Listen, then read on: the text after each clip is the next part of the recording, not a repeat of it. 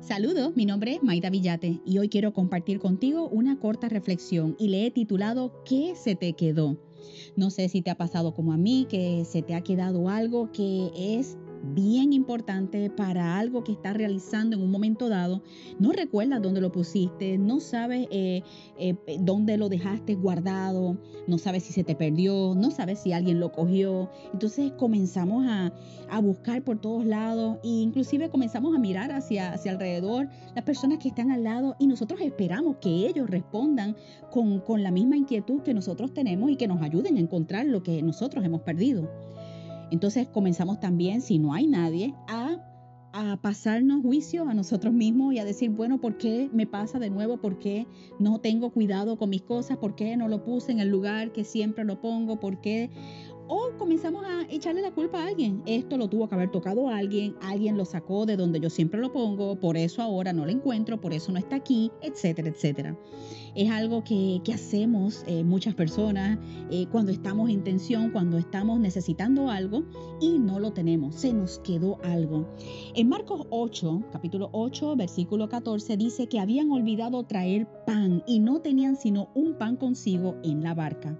Allí estaba Jesús, estaban los discípulos y tenían eh, muchas provisiones, tenían cosas que habían arreglado, arreglos para algún evento, para algo que querían hacer y pues eh, se habían dividido las tareas. No sé por qué no estoy allí, no estuve allí, pero por lo que está escrito, lo que nos dice allí es que solo tenían un pan consigo. ¿Cómo iban a dividir ese pan? ¿Cómo lo iban a compartir con, eh, con ¿verdad? En muchos pedazos entre ellos cómo iban a resolver el problema, en dónde estaría la provisión para ello.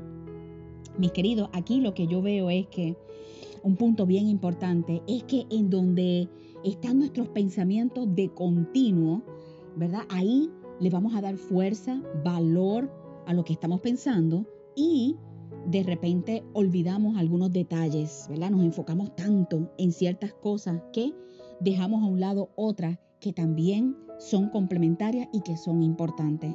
Inclusive en ocasión le damos valor a cosas que realmente eh, no, no debería de tener ese valor.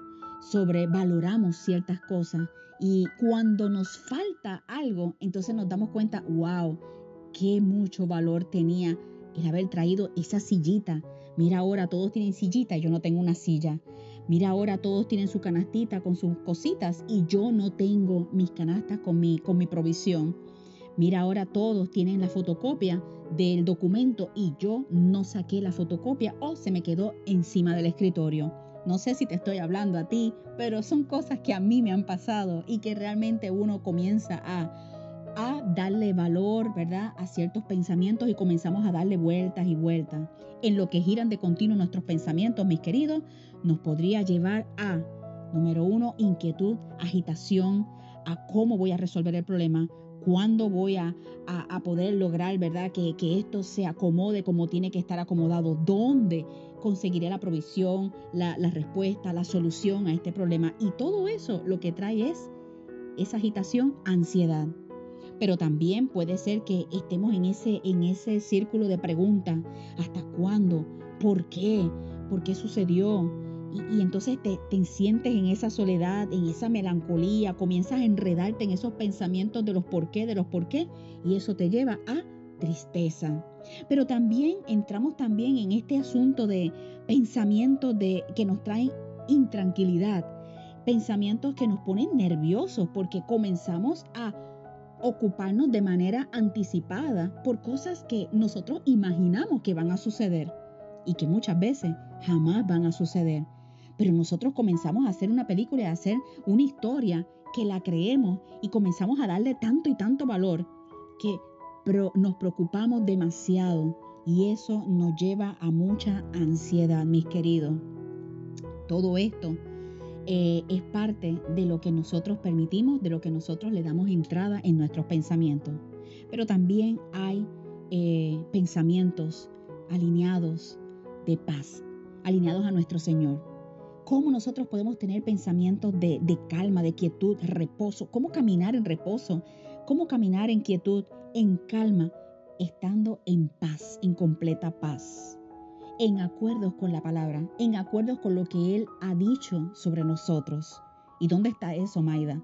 ¿Y cómo yo entro en esa atmósfera? ¿Y cómo yo puedo disfrutar de eso que tú estás hablando, de la calma, de la quietud, del reposo?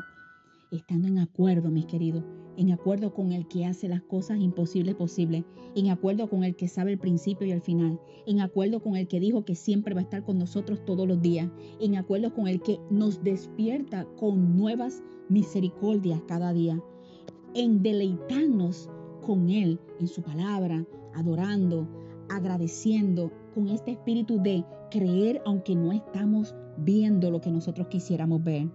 Juan 14, 27 dice, mi paz os dejo, mi paz os doy. Yo no la doy como el mundo la da. No se turbe vuestro corazón ni tenga miedo. Juan 14, 27. Esto es un regalo para ti, para mí, en este momento. Mi paz os dejo. Él la está depositando en estos momentos, si lo puedes creer, porque para el que cree todo es posible. No solamente conocimiento ni contenido. El conocimiento y contenido, mis queridos, no puede sustituir la revelación que Él te está depositando en esta mañana. Mi paz os dejo, mi paz os doy, recíbela. Yo no la doy como el mundo la da.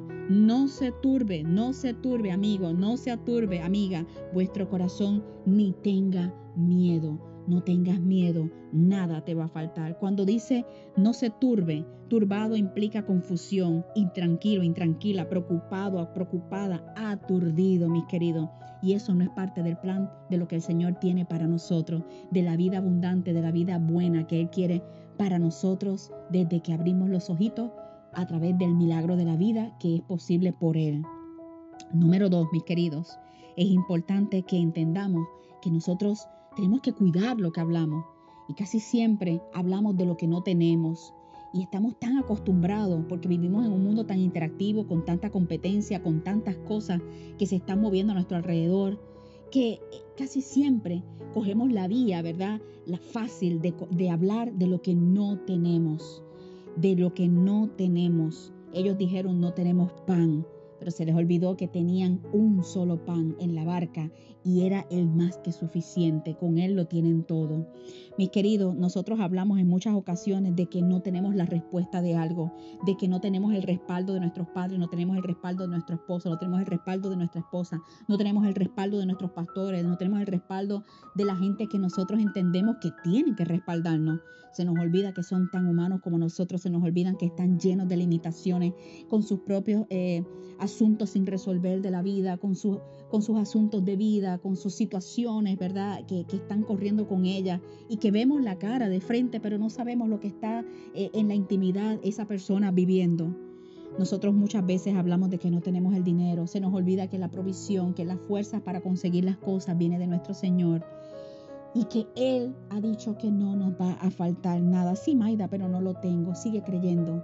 Sigue creyendo y escuchando lo que el Señor dice en su palabra. Déjate guiar por lo que Él dice y por la guianza del Espíritu. Y Él te va a llevar por el rumbo, por donde está la provisión para esta temporada. Muchas veces hablamos de que solo tengo esto, solo tengo aquello. Recuerda que solo eso que tienes es suficiente semilla porque viene de parte de nuestro Señor. Si viene de parte de Él, no causa ansiedad y es de bendición y se va a multiplicar porque Él lo va a hacer. Porque si tú lo crees, al que le cree, todo es posible. Hoy es un buen día para poner, ¿verdad? Esa semilla, levantarla y decir, Señor, esto que tengo es poco, pero te lo doy a ti, te lo entrego, Señor, porque es que tú me lo has dado. Y yo quiero que lo multipliques, yo quiero que me ayudes a ver lo que no veo. Ya está ahí, ya está lo que necesito. No lo veo, pero yo quiero hoy vivir en esa convicción, en la fe, que es la certeza la certeza de lo que de lo que se espera, la convicción de lo que no se ve. Yo quiero entrar en esa palabra, yo quiero caminar sobre esa palabra, porque el conocimiento, como te dije, nunca puede eh, eh, coger, ¿verdad? Eh, puede coger el lugar de lo que es la revelación que el Señor tiene para nosotros. Tenían ellos consigo en la barca un pan, solo uno, y era Jesús.